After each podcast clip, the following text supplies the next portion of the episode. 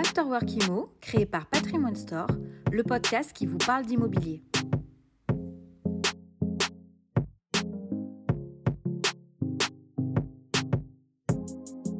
La baisse des prix de l'immobilier, où est-ce qu'on en est et comment ça fonctionne et à quoi on peut s'attendre sur cette année 2023. Vous êtes nombreuses et nombreux à nous interroger encore et encore sur cette crise que l'on traverse et enfin les prix de l'immobilier baissent. Tout le monde nous dit que ça y est, le crash immobilier tant attendu est là.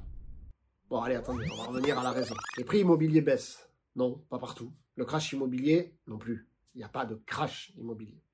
Alors je voulais vous amener encore une fois des éléments tangibles. On en avait parlé à la rentrée euh, de septembre dans cette vidéo. Euh, sur justement les prix de l'immobilier et la correction du marché, on est toujours dans cette norme de correction. Globalement, comment on se situe? Vous avez toujours des phases euh, immobilières avec des années de hausse successives suivies de 1 à 2 ans de correction. Alors pourquoi j'emploie le terme de correction? Parce qu'il est important de mesurer cette baisse de prix. Si on regarde dans le passé, c'est pas moi qui le dis, hein, vous pourrez retrouver les statistiques sur des sites internet officiels.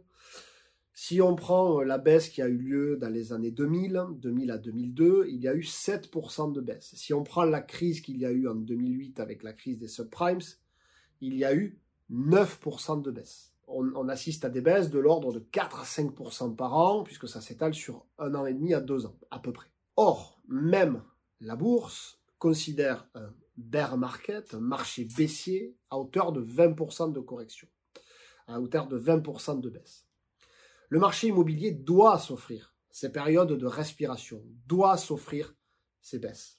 Aujourd'hui, sur 2023, effectivement, nous avons un faisceau de concordance sur des possibles baisses. Et c'est là où il faut insister. Pourquoi? Parce que les taux d'intérêt réaugmentent, parce que l'inflation est là, parce que les coûts travaux, etc.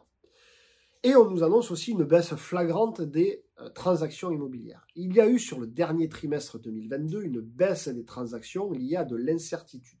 Aujourd'hui, plusieurs banques ont sorti leurs études pour l'année 2023, notamment le Crédit Agricole qui a fait une étude très poussée sur les perspectives.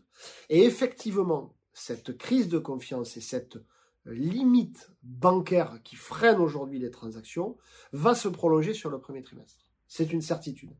En revanche, suivant ces mêmes études, en étant optimiste du mois de mai, mais en étant raisonnable du mois de septembre, un regain très très fort pour la résilience de l'immobilier. Et donc, en les citant le Crédit Agricole Immobilier qui vient de publier son étude, mise sur un prix de l'immobilier sur 2023, compris entre moins 0,5 et plus 0,25 de hausse. Et donc, dans ces normes-là, on ne peut pas parler d'un crash. Alors, il table aussi sur une baisse des transactions, mais qu'il situe encore sur 2023 à 1 million de transactions par an. Ça fait globalement 15% de baisse par rapport à 2022. Cette baisse des transactions, elle va être due à plusieurs euh, symptômes. Le premier, la hausse des coûts travaux. Et donc, on préfère rester chez soi faire quelques travaux que de revendre pour tout refaire. La hausse des passoires thermiques, ainsi de suite. Et donc, si on projette tout ça sur le marché immobilier, on a effectivement des villes et ou des classes d'actifs qui vont baisser. Je vous prends l'exemple toujours de l'appartement sans balcon à Paris. Lui, il a tous les critères pour baisser de l'ordre de 10 à 15%. Pourquoi? Parce que suite au Covid, il n'a pas d'extérieur et en plus, il est à Paris en grande ville et on a besoin de plus d'espace. Mais vous avez tout un tas de classes d'actifs et ou de villes qui continuent d'augmenter aujourd'hui. Marseille plus 2,3, Toulouse plus 1,6, Clermont-Ferrand plus 3%. Tout ça sont des villes qui sont sur des corrections inverses, qui ont tellement patienté, qui n'ont pas bénéficié de la hausse précédente, qu'elles continuent d'augmenter. Et donc au global, si on regarde la baisse des prix, bah oui, Paris qui passerait de, par exemple, 11 000 euros du mètre l'an dernier à 9 500 euros, comme commence à l'annoncer Century 21, l'impact de cette baisse sur le marché de l'immobilier global est importante.